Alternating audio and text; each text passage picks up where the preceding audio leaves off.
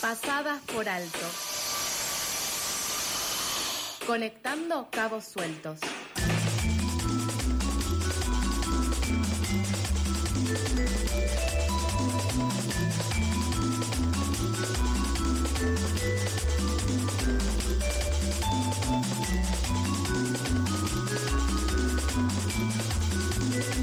Llega el momento de la nota del día aquí en Pasadas por Alto.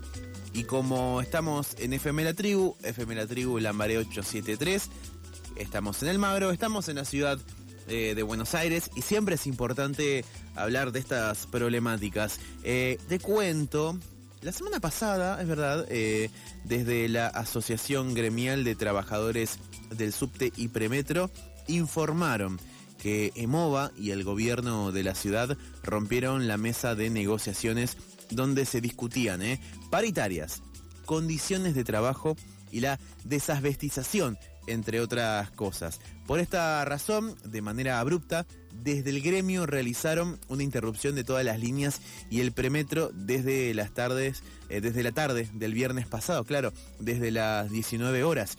Eh, pasan los meses y estos ya son noticias que de alguna forma quedan viejas en el sentido de que son de hace mucho tiempo estos reclamos. Eh, y a pesar de las múltiples manifestaciones y pedidos de los trabajadores del subte y el premetro, la situación continúa siendo la misma, trabajando por salarios bajos que no se actualizan a pesar de la inflación y en condiciones eh, riesgosas. Para conocer un poco más de este reclamo, estamos en comunicación con Roberto Pianelli, secretario, secretario de la Asociación Gremial de Trabajadores del Subte y Premetro. Buen día, Roberto, ¿cómo estás? Hola, ¿cómo andan? Bien, aquí Nicolás y Fede te saludan y todo el equipo de FM La Tribu. Contanos un poco más en, en detalle de este reclamo que, como decía yo al principio, viene ya de hace bastante. Sí, sí, desde marzo de este año estamos en conflicto. Es decir, reclamo viene hace cinco años, pero en marzo se inició un conflicto eh, que tuvo un impas en un momento 15 días antes de las pasos. No, el gobierno de la ciudad con la empresa de moda dijeron, sentémonos a ver cómo resolvemos el problema.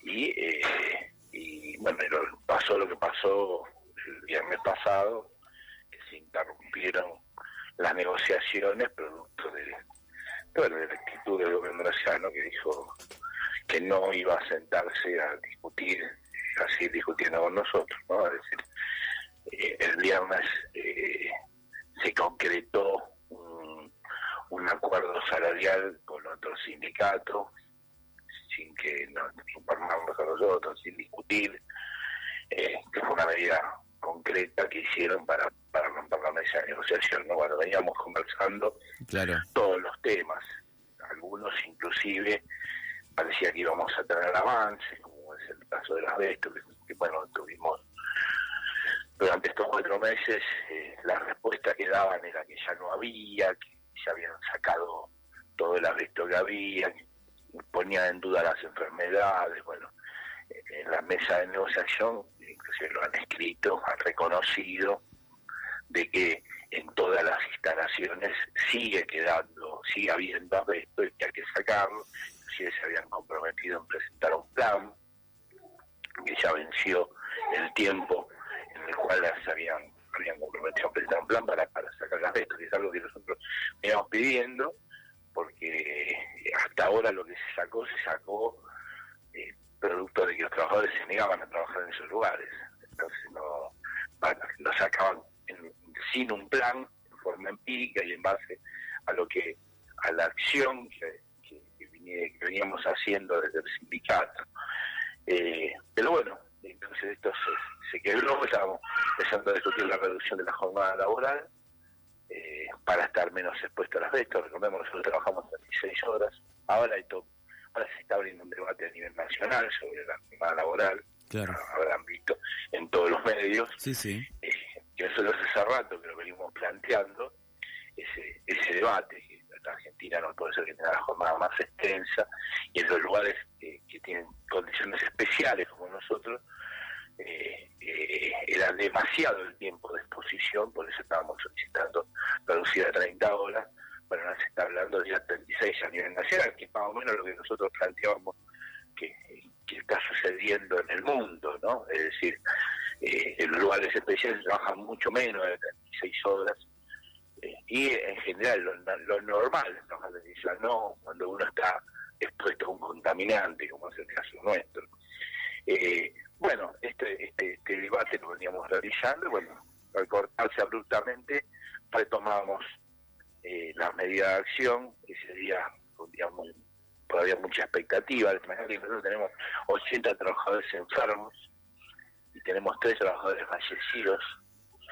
Eh, esto, cuando suceden estas cuestiones que, te sentís defraudado una vez más por aquellos que, que te enfermaron, eh, la verdad que la verdad compañeros que a la mañana a paralizar el sur nosotros dijimos queremos avisemos tenemos un poco de tiempo para para, para poder eh, realizar la medida de protesta pero bueno seguramente nosotros mañana nos estamos reunidos de vuelta para discutir de qué manera continuar la denuncia ¿no? es decir nosotros acordate que hicimos durante estos cinco meses hicimos diferentes medidas, abrimos molinetes, hicimos actos públicos, fuimos a la legislatura, al Congreso de la Nación, repartimos volante y café a los usuarios para explicar de qué se trata este, este mineral cancerígeno que nos, se expusieron durante toda nuestra vida laboral sin avisarnos. Eh, así que bueno, el miércoles vamos a ver cómo retomamos eh, esas medidas de protesta. Roberto, eh, le, recuerdo a la audiencia que se está sumando que estamos en comunicación con eh, Roberto Pianelli, secretario de Asociación Gremial de Trabajadores del Subte y Premetro. Aquí Fede quiere preguntarte algo. ¿Cómo estás, Roberto? Soy Federico Watchman, te saluda. Y te quiero consultar con respecto a las obras de, desasbestización que se realizaron. Eh, ¿Qué pasó que no se pudo quitar todo el asbesto? ¿No se está realizando un impulso grande para, para, para facilitar eh, eh, el quite justamente esto de, del asbesto? Mira, el, trabajo de, para desasbestizar es un trabajo complejo porque uno a veces si no si no se hace bien estos trabajos puede generar una contaminación mucho mayor que la que existe. Eh, eh, muchos habrán visto a veces en la televisión, películas, lo, que pasa eh, cuando hay arresto. Uno tiene que, en general, la legislación argentina si quiere una empresa privada, no hay muchas, son cuatro o cinco, y buenas que hacen las cosas bien son dos o tres. Entonces vienen estas empresas, tienen que cerrar todo el lugar, se, se, se genera una una burbuja con presión negativa. ¿Qué quiere decir esto? No fuera del, lugar donde se va a desaborizar no puede salir nada de lo que se esté sacando, una fibra, entonces eso se, cierra con un nylon muy duro eh, y que tiene una una ventilación hacia afuera, es decir, una, una, cosa que absorbe todo el viento que hay adentro, porque eso es por si las fibras se volatilizan, queden en esos filtros que se ponen en ese lugar que está absorbiendo el aire, y, eh, y se saca, se pone en unas bolsas y se manda a, es un material peligroso, se manda a eh, disposición final. ¿Qué quiere decir esto? Se manda a, Campana o, o, a la provincia de Santa Fe, que son los lugares destinados para enterrar este material eh, peligroso. Entonces, ¿qué, ¿qué pasa? Hay mucho material instalado en el sur, no muchísimo. lo que se hizo centralmente hasta ahora era sacar el asbesto de lo que había en la formación. Claro. Es decir, los trenes. Eso en un sentido es más fácil, porque son pedazos de asbesto que, están, se, se, encierra un tren adentro de, una, de un túnel una, lo que se llama una burbuja, decimos nosotros, que es una especie de túnel, se mete adentro y ahí trabajan esta, esta gente, estas empresas, y van sacándolo. El problema que hay es que hay trenes que no se le puede sacar de asbesto. Hay trenes que no, algunos se lo pueden sacar y otros no se lo pueden sacar. Por ejemplo, el tren Mitsubishi, el que está funcionando ahora en la línea B, el tren es, de pana, cientos de pana, ese no se le puede sacar. ¿Por qué? Porque es un tren japonés que tiene es del año del año 50 en ese momento que se estilaba Claro. era un tren de superficie que se estiraba, se ponía asbesto en la pintura. Entonces, ¿qué pasa? En la pintura, si vos lo sacás, si vos lo rasqueteás, estás generando una contaminación gigantesca. Entonces, Claro. en el mundo, que se, se sacan de circulación y se entierra el tren directamente. Eh, bueno, el problema que tenemos la nieve es que no se puede reemplazar ese tren. Entonces, uno de los grandes peleas que dimos estos cinco años, y por suerte recién ahora, en este, después de este conflicto, logramos que la ciudad licite la compra de nuevos trenes, que aparte lo tenía que hacer porque tienen 60 y 70 años. Vos lo decís, Roberto, son, son eh, subtes, son un- unidades de antaño, de la década del 50. Claro, claro, ese tren es de la década del 50. Qué Entre el bárbaro. 50 y el 60 se hicieron esos trenes. Fabricaron en Japón. O sea, imagínate que cuando vinieron acá en el año 96, llegaban, pues ya le habían, lo, tiraban, era chatarra en Japón. Esto era la mitad de esa flota que se fabricó en Japón que se estira, o sea, se, se tira al mar y se hacen bancos de coral. La mitad de esa flota está haciendo bancos de coral en los puertos de Nagoya. La otra, que era chatarra, vino a la Argentina y aguantó 40 años más, ¿no? Qué Esta, la bárbaro. verdad, los muy nobles como con tres, pero ya no dan para más. Por eso a veces se queda la línea B, cada dos por tres, siempre tiene problemas. Bueno, de hecho nosotros hace cinco años venimos pidiendo el licitación, recién ahora conseguimos que saque la licitación, todavía ni siquiera se ejecutó, ni siquiera se presentaron, ni, ni se abrieron los pliegos. Bueno, este, y después te decir las instalaciones. Hay lugares que son de simple, que lo podés ver. Si vos por primera junta, Sí, vas a ver en Emilio Mitre eh, la salida del subte, toda la salida que tiene, viste que ahí tiene una rampa sí. donde salen los acá que van hasta el taller Colón. Bueno, toda la rampa esa, si vos mirás, el techo, todos los techos están destruidos también, es decir, están, cuando el techo de fibrocemento se empieza a descomponer, está libera- liberando fibra al aire. Claro. Bueno, ese techo es todo techo de fibrocemento, igual que el taller Polvorina ahí en Emilio Mitre y, eh, y, y San Juan. Y sí, directorio es ahí. Sí. Bueno, ese también, techo. Hay lugares que se pueden perder. Ahora, sacar todo eso cu- cuesta plata y demora tiempo. No, no se saca un día para el otro. Entonces, eh, porque mientras tanto el subte funciona, entonces vos tenés horario que lo puedes sacar a la noche. En todos los centros de potencia, o cosas que ahí no se ven, es eléctrico, entonces tiene centros de potencia, toma la energía que viene de afuera y la, la transforma para las necesidades. Bueno, todo el centro de potencia es puro asbesto, porque todas las placas esas se llaman de asbesto. Son, tienen 100 años nuestros subtes. Recordémoslo que se prohibió hace 20 nada más. Va, 20 nada más o 20 hace mucho, ¿no? Pero según como lo veamos. O sea, Claro. que no se hizo nada, parece hace mucho y no se hizo nada, pero 20 años antes todo, todo lo aislante se hacía de asbesto. Roberto Pianelli, secretario de la Asociación Gremial de Trabajadores del Subte y Premetro. Eh, desde ya, gracias por tu tiempo. Última pregunta antes de cerrar el espacio. Eh, Roberto, te quiero consultar en cuanto a la reducción de la jornada laboral que, que nos comentaste. Te antes. escucho muy mal, perdón. Hola, eh, ¿me escuchás, Roberto? Ahora sí, repetí. Eh, te quería consultar con respecto a eh, la cuestión que plantearon de la reducción de la jornada laboral, Roberto. Eh, Sí. ¿Cuál fue la respuesta que obtuvieron, no?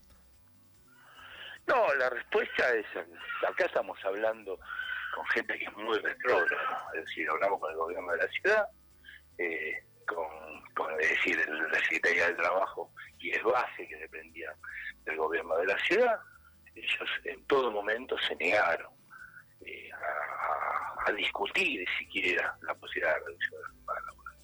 La empresa igual, obviamente responde a, lo- a como se llama, concesionaria, responde a lo que le dice el, concedente. Entonces, hasta ahora se han negado sistemáticamente, eh, pero eso nosotros ya lo vivimos hace mucho tiempo, cuando 15 años atrás, más, un poco más de 15 años, casi 20, cuando en la época de las privatizaciones nos habían impuesto 8 horas de trabajo en el subte y tuvimos que ir a un conflicto, si, si, los más viejos lo recordarán, un conflicto que al final lo ganamos y volvimos a la jornada de 36 horas. Eh, tiene esta lógica, en verdad eh, podemos decir la derecha argentina y los grupos concentrados económicos argentinos son retrógrados, porque en el mundo, inclusive las derechas y los grupos concentrados están planteando reducir el tiempo de trabajo producto de las nuevas tecnologías y la que no hacen que hacen innecesario eh, trabajar la cantidad de horas que se trabajan ¿no? es decir eh, en Colombia Duque fue el que redujo la jornada de 48 a 45 no ahora Petro está discutiendo reducirla más pero, eh, acá pero pasa que la, los, grupos económicos concentrados en Argentina, la Argentina es muy retrógrada, muy, muy retrógrada. Por eso no hemos chocado contra una pared. Y acá nosotros planteamos, tenemos muertos, tenemos enfermos. Y eso lo, pasó con 36 horas. Por ende hay que reducir para que esto no pase. Mientras dure las asbesto, y aparte porque la necesidad eh, no, no hace que trabajemos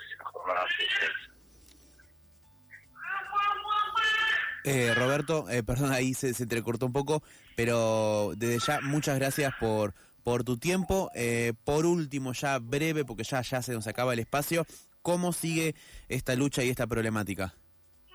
Mira, seguramente mañana nosotros nos vamos a reunir con todos los delegados, pero seguramente esta semana realizaremos alguna medida de protesta eh, y seguramente tendrá continuidad la semana que viene. Eh, la verdad que la teníamos planeado nosotros volver al conflicto, pero bueno, viste, considerando entonces, bueno, nos dimos tiempo para poder discutir con los compañeros, poder mañana hacer la asamblea de delegados y ahí definir un plan de acción que seguramente va, va a empezar esta semana y que va a continuar Esto sigue entonces, perfecto. Muchas gracias Roberto por tu tiempo. Pasaba aquí al aire de FM La Tribu Roberto Pianelli, secretario de la Asociación Gremial de Trabajadores del Subte y Premetro en Pasadas por Alto.